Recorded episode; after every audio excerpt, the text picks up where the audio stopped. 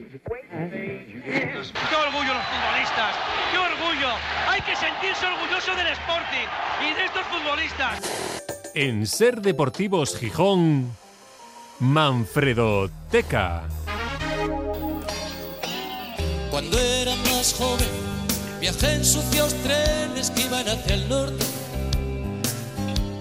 Es uno de los temas de la semana y sospecho que lo va a ser también de las próximas. La coincidencia, el pensamiento generalizado de que el Sporting necesita, para aspirar a cotas importantes, reforzar su ataque, fichar a un delantero centro. Hemos recordado la figura y la importancia que tuvo Mate Village hace no mucho tiempo.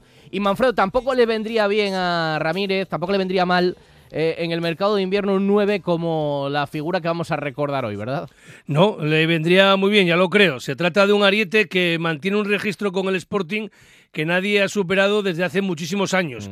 Ya comentamos en otros capítulos que el Sporting tiene varias marcas que le distinguen de los demás clubes. Unos registros son del Molinón, el campo más antiguo del fútbol profesional, que se televisara el primer partido en segunda división o que fuera el primer estadio en España totalmente cubierto. Además, el Sporting es el decano del fútbol profesional que viste camiseta roja y blanca desde su origen, desde 1905, o que desde la fundación de la liga nunca bajase de segunda. Y además, hay futbolistas con historia en Gijón que presentan importantes datos. Ya sabemos los tres pichichis que ganó Kini jugando en primera con el Sporting, algo que solo está al alcance de los grandes clubes, o el récord sin batir a día de hoy y del que hablamos este miércoles. Me refiero a Ricardo Alós, un valenciano que jugó cedido en Gijón en la temporada 1956-1957 y que esa campaña marcó 46 goles. Casi 46 nada, 46. como rojiblanco. Un récord que nadie logró antes ni después en segunda división. Y me decías que curiosamente ese listón se superó, pero no en segunda, en primera. Sí, pero fíjate quién lo superó. Leo Messi y Cristiano Ya, Ronaldo. ya, ya. En la Liga 2011-2012 Messi marcó 50 goles y Cristiano 46. Un año después Messi anotó 46, estamos en la cifra de Ricardo Alós, y en la temporada 2014-2015 Cristiano metió 48. Vamos, pero superó, pero por muy poco, por muy poco. Y en segunda, el Sporting con Ricardo mantiene ese récord histórico. Nada, desde 1928 nadie lo ha conseguido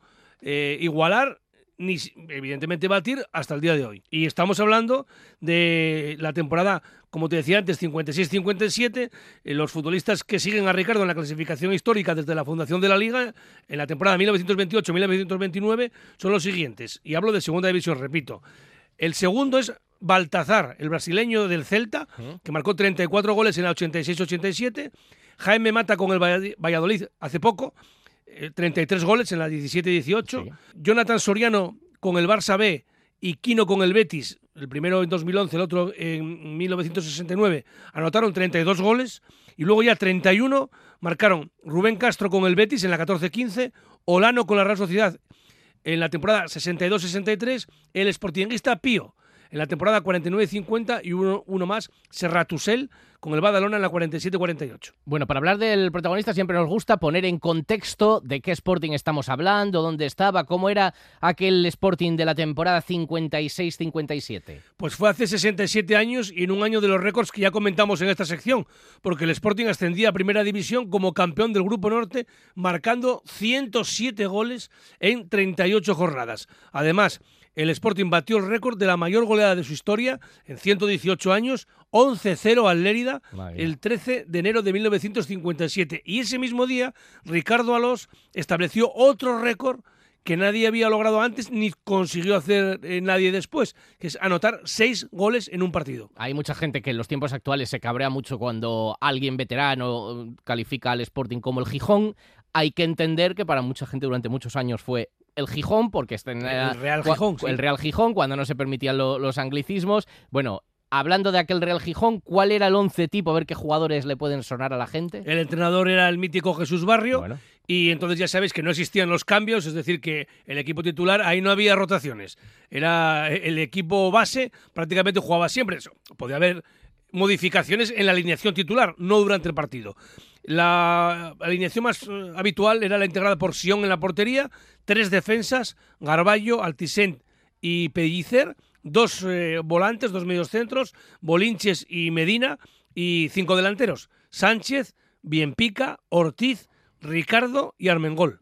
muchos nombres ilustres en esa alineación y nuestro protagonista de hoy es Ricardo. ¿Quién era? Ricardo Alós. Ricardo Alós Bailach fue un delantero centro que nació en Moncada en 1931 y llegó a Gijón cedido del Mestalla, filial del Valencia. Se incorporó con 24 años, me imagino que por alguna recomendación porque nadie le conocía aquí. Claro, no había la información que hay ahora, ¿no? De, de los filiales, ni muchísimo menos. Mm. El Valencia lo repescó inmediatamente porque, claro, después de marcar 46 goles en segunda, pues le llevó para su primer equipo, que por cierto, tengo que dar las gracias a un oyente que se llama Hugo y que a veces eh, me escribe en Instagram porque en la base de datos B de fútbol ponía que Ricardo había marcado esa temporada 45 goles, uno menos, y él se encargó de demostrarles con documentación que ese error partía de una crónica de marca no le daba un gol que le correspondía y lo han, lo han puesto. Y lo han rectificado. pues muy bien, un aplauso para Hugo, hay que estar pendientes también de esos fallos. Y un detalle, marca Ricardo a los 46 goles con el Sporting mm. en segunda división, regresa al Valencia y en primera división con el conjunto Che, en la temporada 57-58, queda Pichichi compartido con uno, no sé si te suena, Alfredo Di Stéfano. Sí, me suena, sí. Del Real Madrid y Badenes del Valladolid. Se marcaban menos goles. Fíjate, cuando dices, no, es que se marcaban muchos goles. No, no. ¿Sabes con qué quedó, cuántos goles quedó Pichichi? Con 19. ¿eh? Si ves los datos de Kini también son mucho menores que los de, que los de mm, Ricardo en segunda división. Por cierto, que Seba Denes del Valladolid Mm, dos años más tarde jugó en el Sporting, jugó en el Sporting pero no dio resultado. No tuvo mucho éxito. Nuestro protagonista, Ricardo, vive con 92 años, pero bueno, pues los achaques de salud le impiden hablar en la radio, pero hoy sí podemos hablar con, con alguien para recordar su historia, Manfredo. Sí, con alguien que le conoce muy bien, su hijo. Francisco Alós, Paco, buenas tardes. Hola, buenas tardes. Me imagino que te emocionará eh, escuchar hablar así de tu padre, ¿no? Habéis hecho un, un recorrido por, por, el tiempo de mi padre en Gijón, perfecto, perfecto. Ha estado perfecto, me ha encantado. No lo viste jugar a tu padre, eh, pero sí nos podrás contar lo que él te habrá contado a ti y lo que habrás podido tú escudriñar por ahí en, publicaciones del tiempo, en fotografías, ¿no? Sí, eh, la verdad es que no, no, lo vi jugar, nací después. Em, pero sí que hay muchos recortes, lo que él nos ha contado en casa, lo que sus amigos nos han contado también, o lo que hemos ido oyendo en las conversaciones de, amigos de él, que, claro, pues aquellos amigos eran, pues en Valencia ya era Mestre, era Pesudo, era Piquer.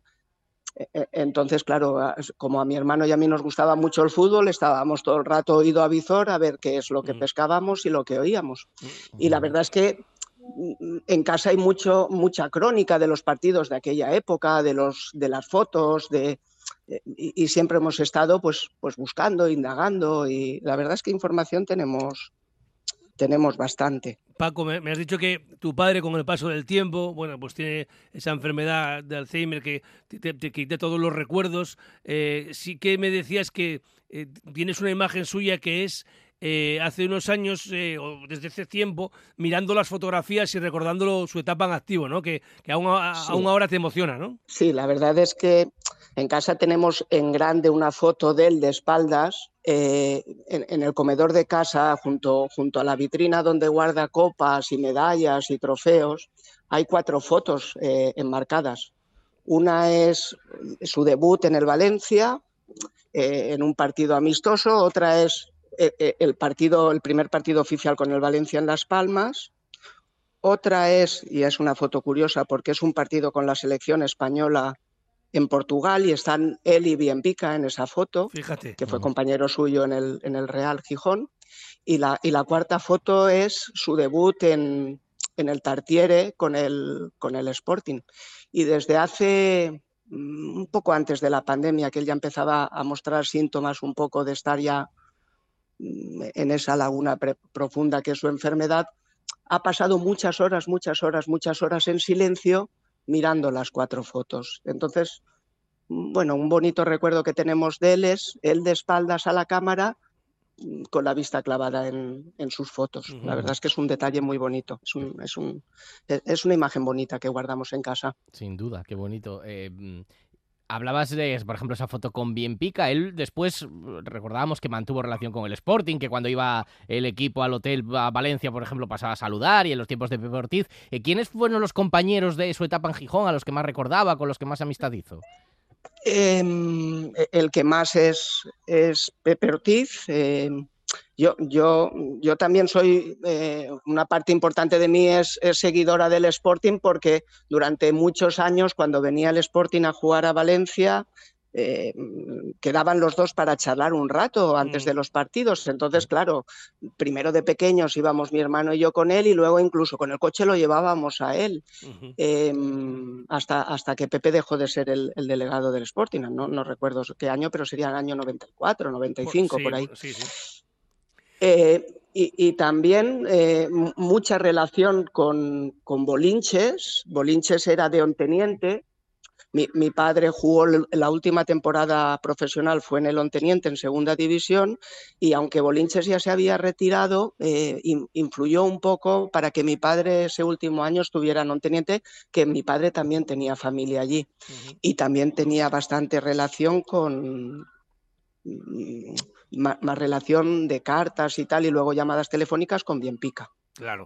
Eh, pero, pero guarda un gran recuerdo lo que siempre nos ha contado, que era mucha gente de, Gijón y de Asturias la que formaba aquel, aquel Real Gijón. Y, cariño y amistad con todos. Lo que pasa es que cada uno pues fue haciendo su vida, pero el recuerdo de, imborrable de, todos sus compañeros de aquel Real Gijón. Paco, ¿y tú viniste al Molinón? ¿Conoces Gijón o no? Sí, conozco Gijón, sí, he estado en el Molinón. Eh, y vi un partido de, del Sport. Fui con mi mujer y con mi hijo eh, tiempo después, pero sí, conozco Gijón y conozco el, Molinón. Sí, era, era un, un, DVD de esos que tenían mi nota de cosas por hacer y, puse el tic. Eh, lo conozco, el Molinón. Y ya, para, terminar, vi un reportaje en Movistar, eh, una entrega de, Informe Plus que presenta el futbolista Raúl Ruiz, que viene a coger un poco testigo de lo que era Informe Robinson, y se titula ese capítulo, Yo también fui Pichichi, sales tú y hablan de, tu padre, ¿no? Tiene que ser... Sí. Fue muy guapo, ¿eh? Muy emotivo, ¿eh? Eh, eh lo, estuvo Raúl en casa en noviembre del año pasado.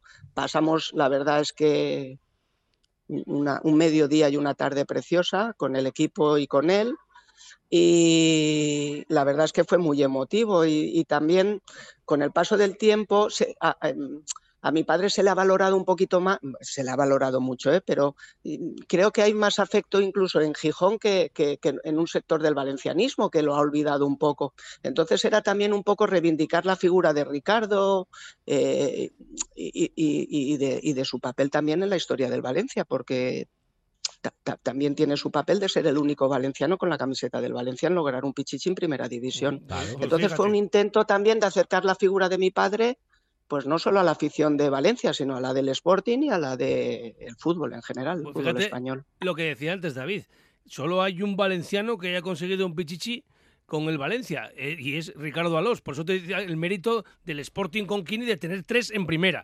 Kini tiene, tiene siete. Pichichis, cinco en primera, tres con el Sporting, dos con el Barça y otros dos en segunda. Pero claro, es que, es que tú cuando coges la lista de todos los Pichichis de primera, los que repiten son del Madrid y del Barcelona prácticamente. Claro, claro, claro. Los demás equipos pueden tener uno uno o ninguno, vamos. y, ya tiene mérito lo de Ricardo y lo de Kini, claro, es que son también palabras mayores, claro. Además, Manfredo, habéis empezado eh, eh, nombrando los jugadores que, han, que consiguieron cifras altas en segunda división como máximos goleadores de la categoría y habéis nombrado también a Baltazar, el jugador brasileño que jugó en el Celta y en el Atlético de Madrid.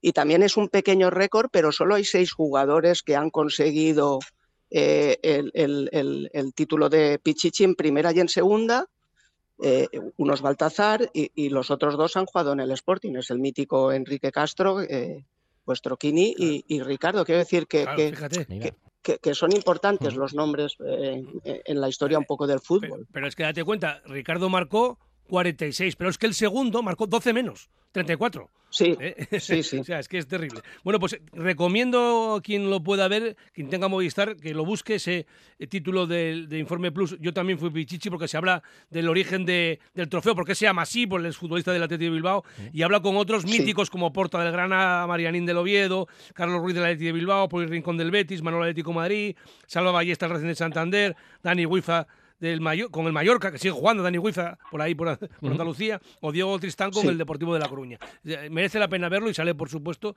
como digo, eh, eh, Paco Alós hablando de su padre eh, Ricardo. Ha sido un gustazo hablar contigo. Igualmente, para mí también ha sido un, un placer y, y un orgullo que se siga recordando la figura de mi padre en esa tierra tan bonita. Pues sí. Y hay que dar valor a la figura de Ricardo. En Valencia, en Gijón ya la tiene, porque claro, aquel año espectacular, pues queda para la historia y todo el mundo lo recuerda, pero también queríamos ayudar a esto.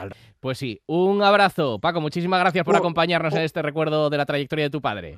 Gracias, un abrazo para vosotros también muy grande. Un abrazo. Pues un placer, Manfredo. Hasta la próxima. Hasta la próxima.